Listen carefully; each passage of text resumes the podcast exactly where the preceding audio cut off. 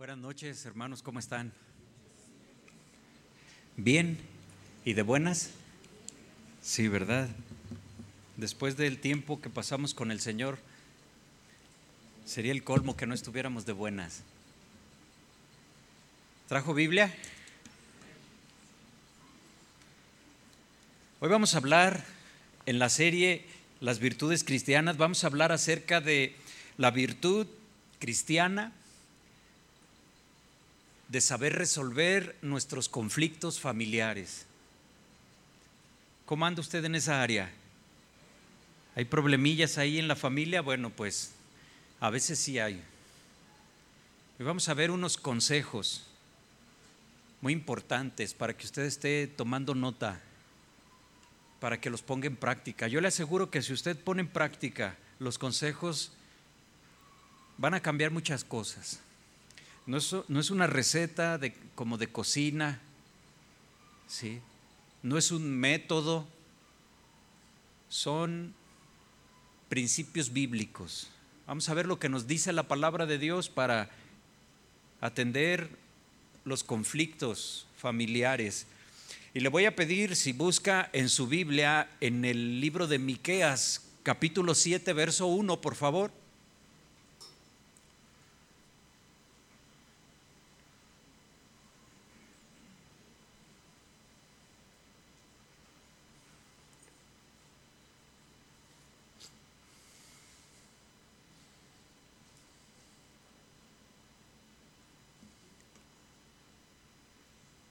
Voy a leerle este pasaje en la traducción al lenguaje actual.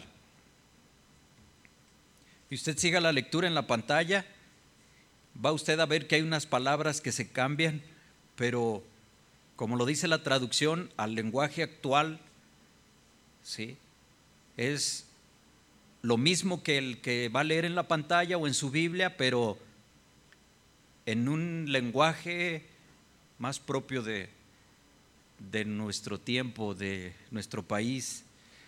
Miqueas 7, verso 1, dice la palabra de Dios. Yo, Miqueas, soy un miserable y quisiera calmar mi apetito. Ando en busca de uvas o higos, pero no encuentro nada que comer. Ya todo lo han cosechado. Ya no hay en este mundo gente buena y que ame a Dios unos a otros se hacen daño.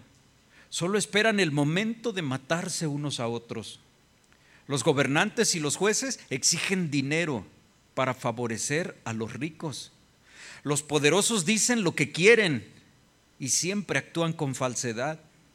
Son unos maestros para hacer lo malo. Cuatro. El más bueno y honrado de ellos es peor que una mata de espinos pero ya está cerca el día en que Dios los castigará. Tal como lo anunciaron los profetas, ese día no sabrán qué hacer. Cinco, por eso no confíen en nadie, ni crean en lo que otros les digan. Tengan cuidado de lo que hablan porque los hijos y las hijas no respetan a sus padres. Las nueras desprecian a sus suegras y nuestros peores enemigos los tenemos en la familia. Por eso no confíen en nadie, ni en su propia esposa. Yo, por mi parte, pondré mi confianza en Dios. Él es mi Salvador y sé que habrá de escucharme. Vamos a orar. Padre, te doy gracias, Señor, por este día que venimos a escuchar tu palabra. Te pedimos, Señor, que me des, Dios, la sabiduría para poder hablar, Señor, lo que viene de ti, Padre.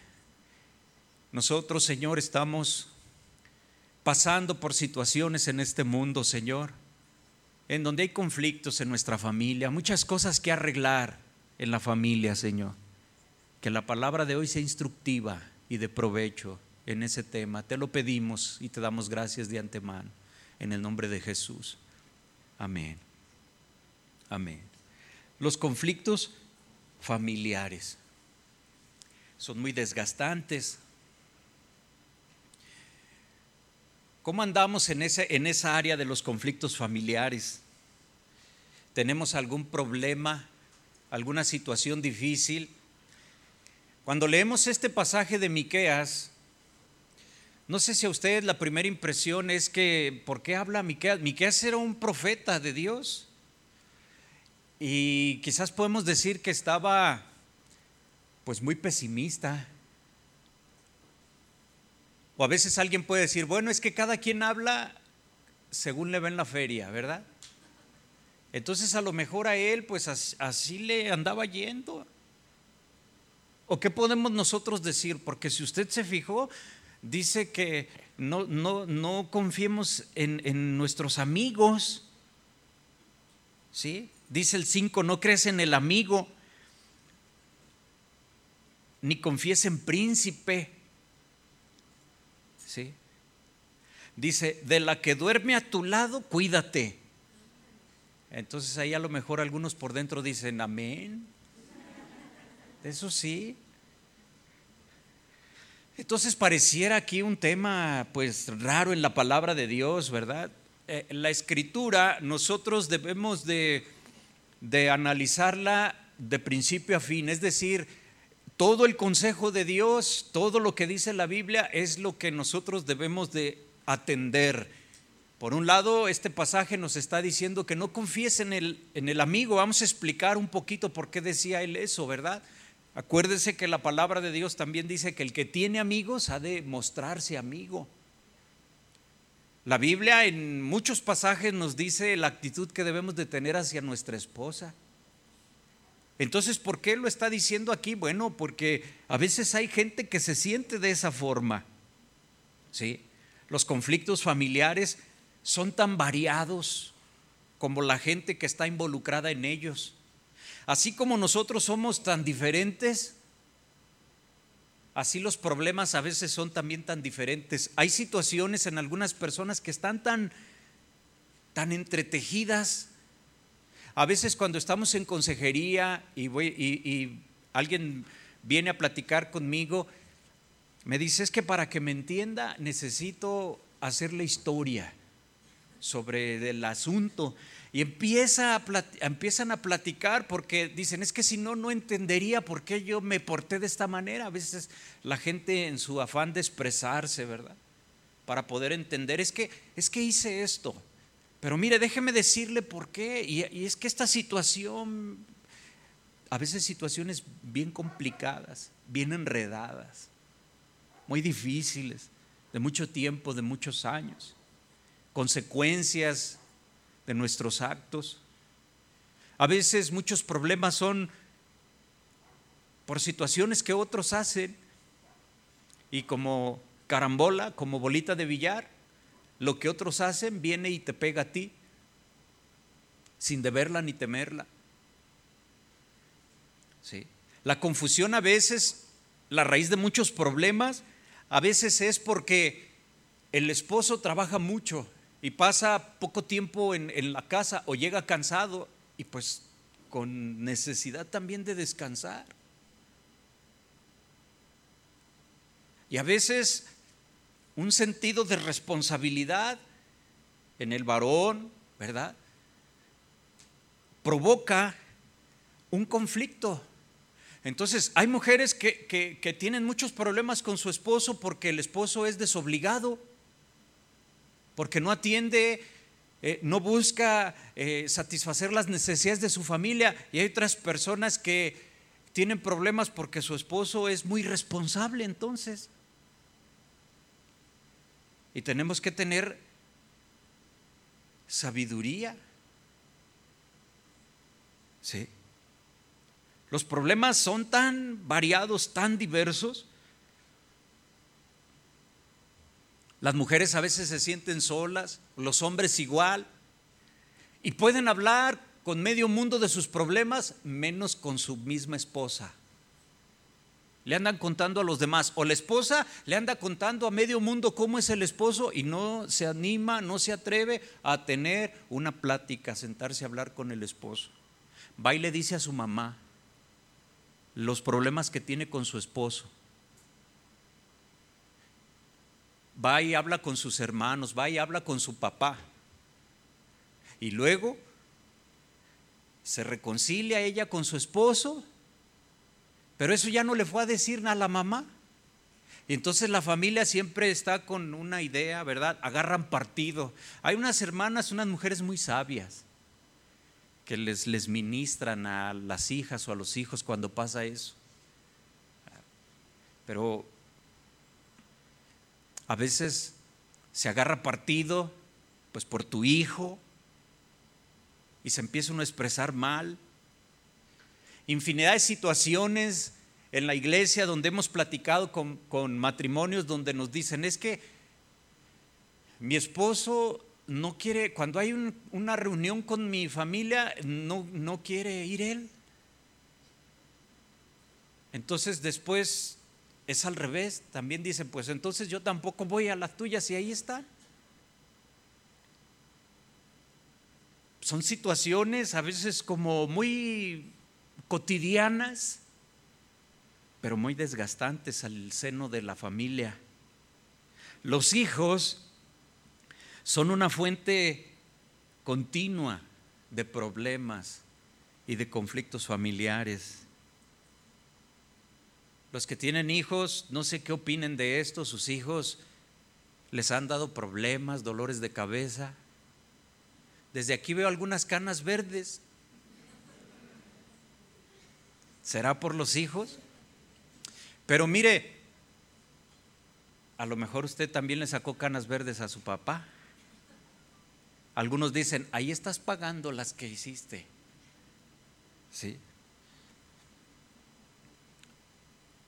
Hay muchos problemas porque hay una falta de, responsabilidad eh, en los padres, no cumplen su rol de padre con sus hijos. Los hijos no cumplen ese rol hacia sus padres desde el punto de vista bíblico. ¿Y qué decir a veces de, familias mixtas? ¿Cómo es esto de familias mixtas? Bueno, es una forma de expresar que eh, hay familias donde el papá y la mamá ya tienen un segundo matrimonio. Es decir, que el papá, o decir, mi papá y mi mamá, bueno, ya fueron casados cada uno por su lado, tienen sus hijos, cada quien, y aparte los nuevos que, que crearon ellos o que engendran ellos. Y a veces situaciones así, muy complejas, muy difíciles. Bueno, si nosotros tratamos de, explicar un poquito acerca de todos estos conflictos que hay, de los colores, de las formas, de los sabores, no acabaríamos, ¿verdad? Imagínense, miles y miles de situaciones. ¿Qué podemos nosotros decir de cuando en la familia hay violencia, golpes? Violencia verbal, maltrato emocional Hace poco vi un video donde es en una boda, creo que era una boda cristiana, porque estaban en el momento en donde en algunas bodas este, tienen eh, de la celebración la, cena del Señor, es decir, comparten del pan, del vino. Y en, esa, en ese video eh, estaban, creo yo, en, en, ese, en ese momento de la ceremonia y el, novio le da un trocito de pan así muy romántico en, la boca a, su novia, a su futura esposa, ¿verdad? Ahí atrás se ven los padrinos y bueno, toda la gente ahí, ellos muy elegantes. Y entonces le da así, ¿verdad? Y él lo, se lo come así como con tanto amor. ¿Sí? perdón, ella se lo come como con tanto amor. Y después cuando ella agarra y se lo va a dar al, esposo o al novio, él abre la boca para comerlo y, ella le hace una finta. ¿Usted sabe lo que es una finta? Sí, somos del barrio. Se lo fintea y, le, le hace un movimiento así que se lo va a dar y se lo quita la reacción de él inmediata, inmediata es darle un bofetadón a ella que casi la tumba o no cayó porque la detienen ahí. Yo digo, ¿qué, ¿qué sentiría el papá de esa muchacha? Sus hermanos. Todos ahí se arriban a hablarle y empezarle a decir, cuando yo vi eso, mm, pues ahorita como que se ríe uno, pero eso es indignante, se indigna uno de una situación así. El colmo sería que esa jovencita diría que sí. Sí. No podemos nosotros olvidar que cada uno de nosotros, como personas, como individuos, hemos pertenecido a una familia o tenemos una familia, tenemos hermanos, tenemos suegros, tenemos cuñados. Y aunque nosotros tengamos paz en nuestro matrimonio, en nuestra familia, tú estás bien con tu esposa, con tus hijos, o ay, más o menos te la llevas. ¿Sí? A veces nosotros lo querramos o no, los, pleitos en nuestra familia, los pleitos que tiene nuestros cuñados con nuestra hermana, los pleitos de nuestros tíos, los pleitos de nuestros papás, de nuestros primos, etcétera, etcétera, afecta nuestras vidas, la paz de nuestro hogar. La lamentación de Miqueas está motivada por la corrupción y la decadencia moral de la sociedad. ¿Se acuerda cómo habla? El, pesimismo del profeta se, se, manifiesta porque él está evaluando, él está considerando la conducta del príncipe, dice ahí en la escritura, del juez, del poderoso, es decir, del rico. ¿sí? Entonces el profeta se está quejando de vivir en un pueblo que camina a pasos apresurados hacia su ruina, hacia una decadencia social, moral, en la cual sufren muchas personas buenas. Los hombres en ese tiempo no tenían consuelo. No tenía ni siquiera satisfacción en sus propias familias. Nuestra casa, aunque sea rentada, es un hogar. ¿Sí? La palabra hogar alude al calor de una hoguera. Imagínate en las regiones donde neva, y bueno, el, clima extremo y tú entras al hogar, a la casa y está encendida la chimenea. Lo primero que haces te quitas el abrigo, lo cuelgas, tus botas para la nieve, todo y en tu casa estás tranquilo. Eso tiene que ver eh, eh, con que nosotros en nuestra casa nos relajamos, descansamos Allá afuera nos podemos cuidar de medio mundo, pero en nuestra casa no esperamos que nadie nos ataque por la espalda. Pero en este tiempo no había, la decadencia era tal que no había un consuelo, satisfacción en sus propias familias ni en sus parientes más cercanos. El desprecio y la violación de los deberes domésticos son un síntoma triste de la corrupción universal y del pecado. Por eso, ¿verdad? Hay padres que prefieren gastarse el poco sueldo que, consiguen en vicios antes que proveer para su familia. No les pesa la cervezota. Y si les pesa el litro de leche. Es que está más barata la cerveza, dice. Ni modo que le dé cerveza al bebé. Los que no cumplen sus deberes con sus padres probablemente nunca lleguen a nada bueno. Hay un mandamiento en la Biblia que dice, honra a tu padre y a tu madre para que te vaya bien y seas de larga vida. Entonces, si no los respetas, pues la Biblia no dice nada bueno para ti. Este capítulo comienza en penumbra, en pesimismo, en obscuridad, en queja, en lamento. Pero yo le, le, voy a aconsejar que, que, lea después en su casa todo el capítulo 7 de Miqueas y se va a dar cuenta de que termina en esperanza, en ánimo, en ilusión, pero en el buen sentido de esa palabra. Esperanzados, sabedores de que Dios puede transformar la situación más difícil. Miqueas estaba observando cómo se pudría la sociedad que lo rodeaba. Los gobernantes, dice, demandaban regalos. Los jueces aceptaban sobornos. La corrupción era universal. Sin embargo, Dios prometió sacar a su pueblo de la oscuridad del pecado y llevarlo a su luz admirable. Entonces el pueblo, dice la palabra de Dios, que lo alabaría por su fidelidad, porque Dios nunca se olvidó de ellos. Únicamente Dios es perfectamente fiel. No hay mentira en él. Miqueas no pudo encontrar una persona recta en ninguna parte de la tierra. Cuando al Señor Jesús le dice el joven rico, maestro bueno, Jesús una de las primeras cosas le dice, ¿por qué me llamas bueno?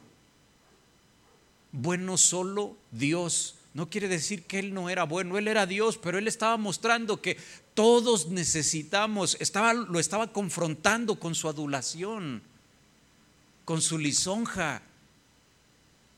Aún hoy es difícil encontrar la verdadera rectitud la sociedad, en su gran mayoría, le busca explicaciones racionales de su mente al pecado.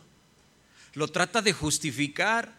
Incluso en ocasiones, aún hasta los cristianos, el que conoce la palabra, el que dice que es hijo de Dios, transingen en cuanto a sus principios cristianos para poder hacer lo que quieren. Es decir, tratan de justificarse. Si aquel lo hace y es el líder, si aquel hizo esto y es el pastor, si en la iglesia esto, entonces pues yo también lo puedo hacer.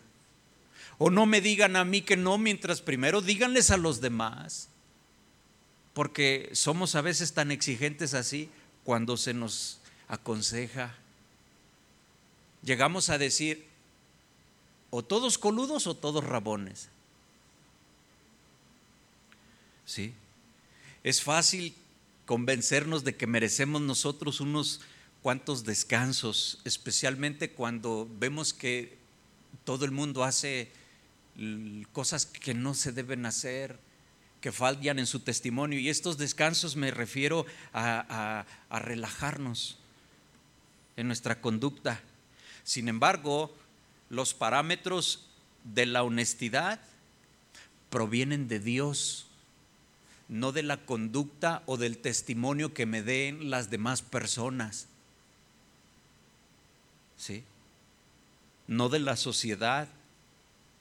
¿Somos honestos o debemos ser honestos porque Dios es verdad y tenemos que parecernos a Él? El estándar de santidad cristiana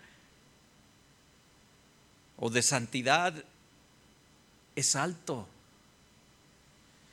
En el versículo 5 y 6, el pecado nos dice que afectó a los líderes del gobierno, ahí en el capítulo 7 de Miqueas. ¿sí? Afectó a la sociedad en general. El pecado engañó, incluso eh, arruinó la familia. Y se dice, y se dice bien, que la familia es la base de la sociedad. Como consecuencia de todo eso, entonces, la única forma de purificar al pueblo era por medio del castigo de Dios, de la ira de Dios. Esto haría que la nación se volviera a él, y eso es lo que sucedió ahí. Entonces Dios estaba buscando la restauración de su pueblo desde su interior. Y es lo que nosotros debemos buscar. Dios siempre nos restaura empezando primero de dentro y se manifiesta por fuera.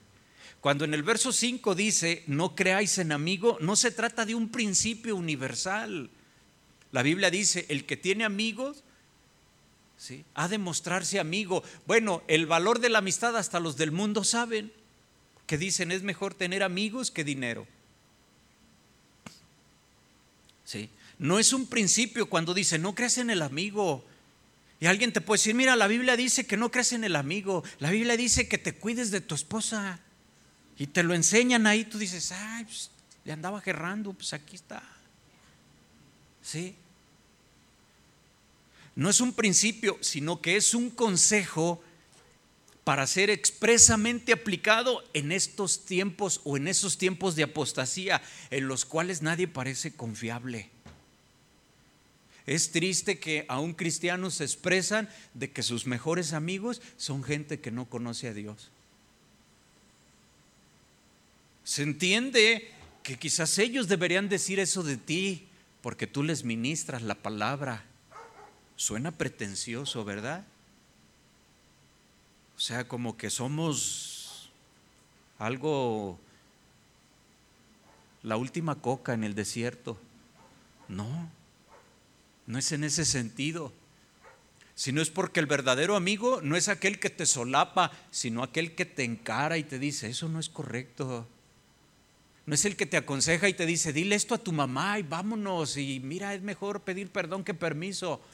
Sino es aquel que te está diciendo, respeta a tu papá.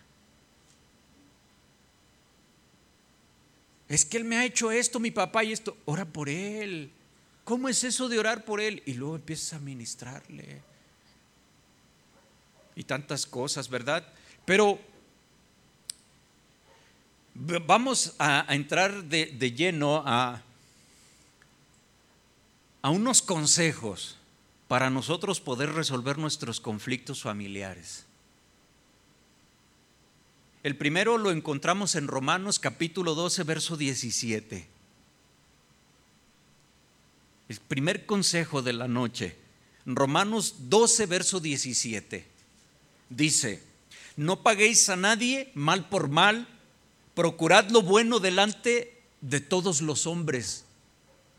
Si es posible, en cuanto dependa de vosotros, estad en paz con todos los hombres. Este es el primer consejo. ¿Sí? No pagues mal por mal. Más explícitamente dice la palabra de Dios, procura lo bueno delante de todos los hombres. Si es posible, es el mismo consejo, en cuanto dependa de vosotros, en cuanto dependa de ti, en lo que esté en tus manos hacer, estad en paz con todos los hombres. Para resolver nuestros conflictos familiares, hay situaciones que dependen de nosotros no de los demás.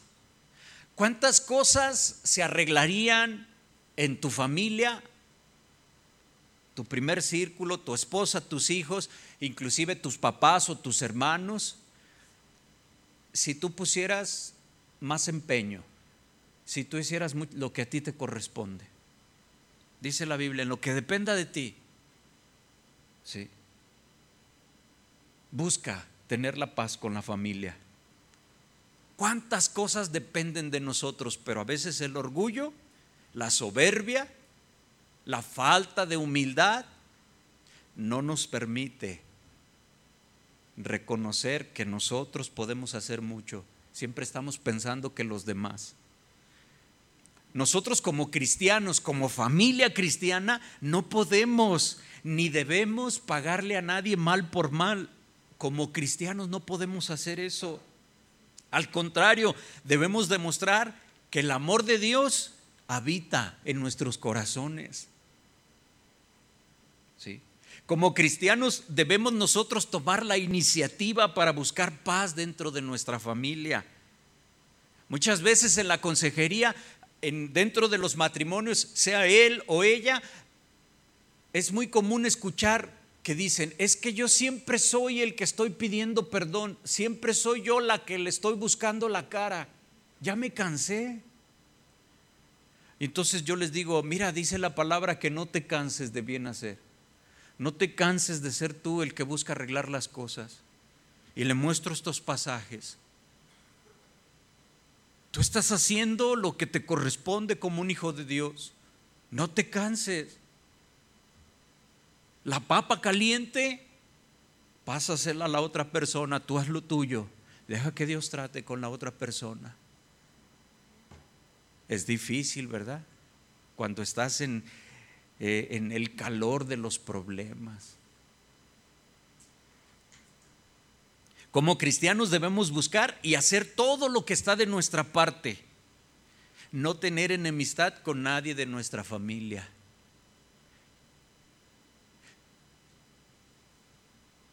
Yo no sé, espero no, no pasar por eso. Como papá, que uno de mis hijos no le hable a, a su hermana que están enojados, no se hablan. Porque la cuñada, por esto, por aquello,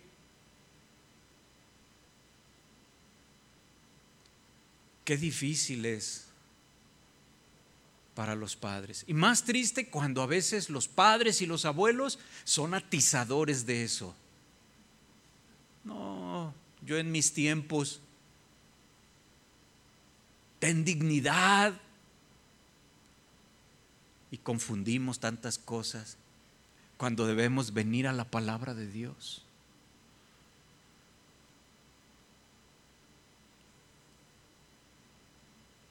El primer consejo, toma tú la iniciativa. Amén. Segundo consejo, póngale un alto al lleva y trae. ¿Sí me entiende? ¿Qué es el lleva y trae? Mire, vamos a ver lo que dice la Biblia sobre el lleva y trae. ¿Sí dice la Biblia también de eso? Proverbios 26, verso 20. Lo voy a leer. Sin leña, ¿qué pasa? ¿Se apaga qué? El fuego. Y donde no hay chismoso, cesa la contienda. Pues qué clarito es la Biblia, ¿verdad? Desde aquellos tiempos, desde hace cientos de años ya había chismosos, fíjese.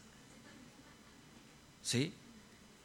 No habrá paz en, nuestras familias mientras nosotros no le pongamos un alto al me dijo, al me contó, al dicen que, no va a haber paz en nuestra familia.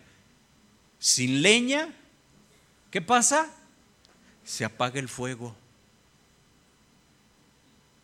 Es que dijo mi cuñada.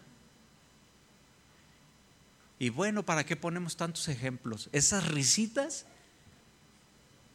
lo dicen todo. ¿Sí? Dios aborrece al que lleva y trae también eso dice la Biblia. Aprovechando que estamos en Proverbios, pero un poco atrás, eh, capítulo 6, verso 16 en adelante. Proverbios 6, 16 dice, seis cosas aborrece Jehová y aún siete abomina su alma. Los ojos altivos, la lengua mentirosa, las manos derramadoras de sangre inocente el corazón que maquina pensamientos inicuos, los pies presurosos para correr al mal, el testigo falso que habla mentiras y el que siembra discordia entre hermanos. No seamos nosotros el que siembra discordia. Dios nos libre de nosotros ser el que lleva y el que está trayendo. Porque cambia la visión en segunda, en tercera persona, hay que ponerle un alto al, al que lleva y trae, al chismoso. Sí, amén, hermano. Vamos apedreándolo, es más. ¿Sí? Y sí, no, todos estamos de acuerdo, pero ¿qué tal que el chismoso o el que lleva y trae es uno? Sí. No, bueno, entonces, este, pues el que esté libre de pecado que tire la primera piedra. ¿Sí? No seamos nosotros el que siembra discordia entre hermanos, entre familias. Nosotros como cristianos no andemos llevando y trayendo chismes. Si alguien te contó a ti algo desagradable, no vayas y dañes otro corazón. Si ya lastimaron el tuyo, ahí que quede.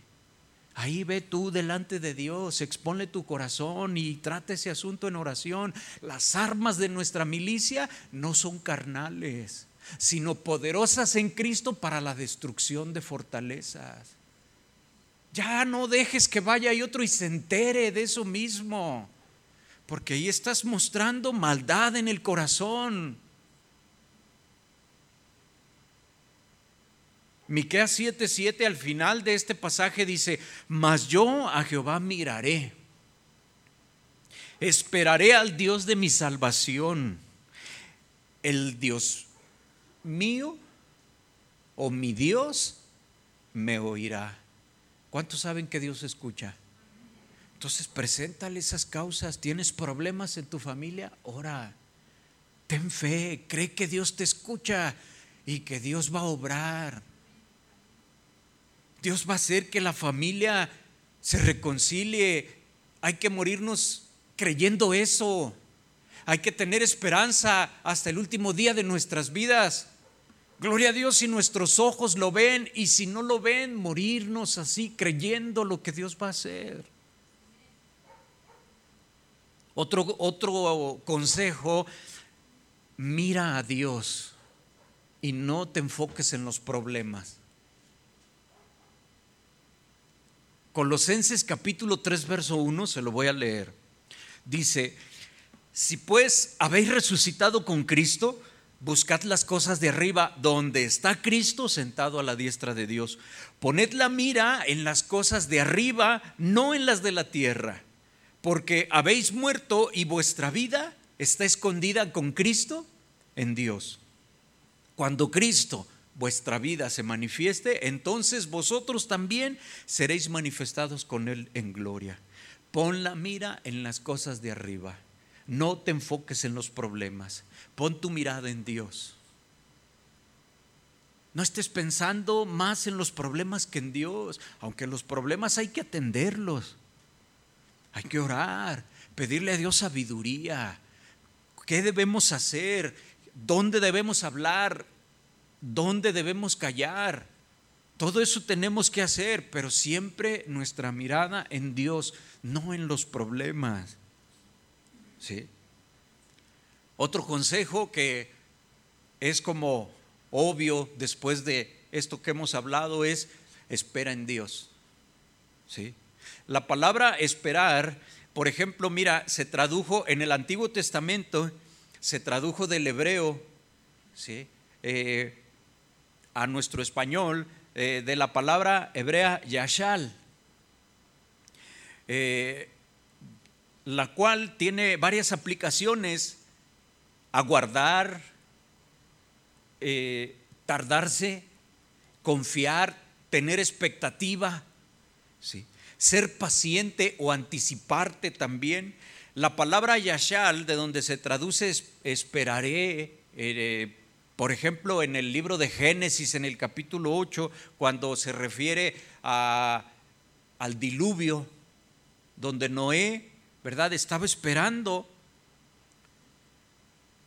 que las aguas volvieran a su normalidad. Ese tiempo de espera es, eh, se utiliza ahí la palabra yashal, ¿sí? Y, Noé la expresa desde que soltó por primera vez la paloma hasta que la, la enviando. Se traduce también esta palabra como esperanza. Es la forma correcta de confiar y de aguardar en el Señor. Esperar firmemente su misericordia, su salvación, su rescate. Mientras esperamos, no debemos tomar las cosas en nuestras propias manos. Debemos esperar. ¿Sí? Otro consejo, hay tantos, orar a Dios.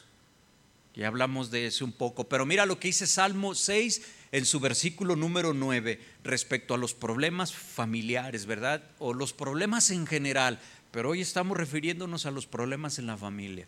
¿sí? Salmo 6, verso 9, Jehová ha oído mi ruego, ha recibido Jehová mi oración. Aquí cuando dice Jehová ha oído mi ruego, ¿cómo entiende usted un ruego? Es un ruego, es un clamor, no es una oración así nada más, sino es, es una oración constante, persistente, con fe, rogándole. ¿Sí? Alguien que ruega se, se entiende que es alguien que está pidiendo lo mismo varias veces.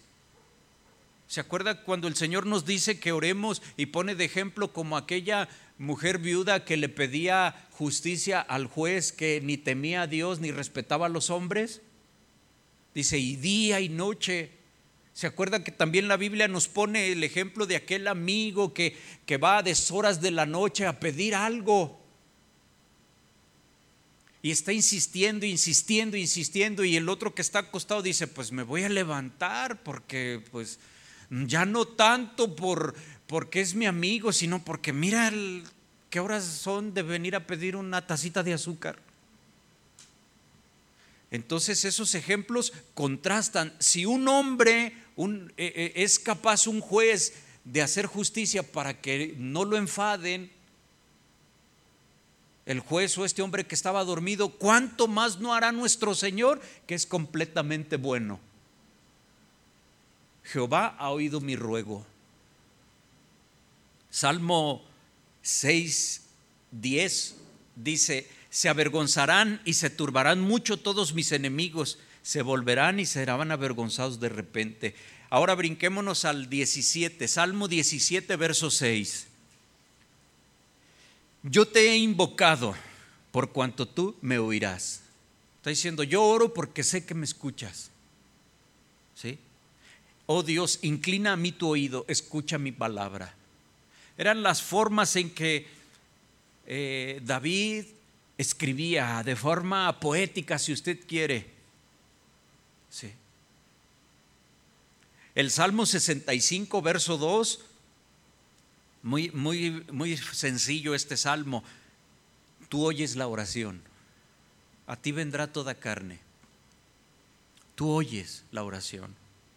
¿Se acuerda que la Biblia dice sobre la idolatría, cómo, cómo es la idolatría, cómo es, fue uno de los orígenes de la idolatría, donde el carpintero va y busca eh, un árbol que tenga ciertas características, es decir, que el, que el tronco, alguna saliente del tronco, le pueda servir de, de, de nariz, una rama le pueda servir de, de un brazo entonces él en su mente ya ve algo ahí en ese tronco y va y lo corta y lo empieza a trabajar, lo empieza a labrar y aprovecha los relieves, los salientes de, ese pedazo de madera para hacer una figura humana.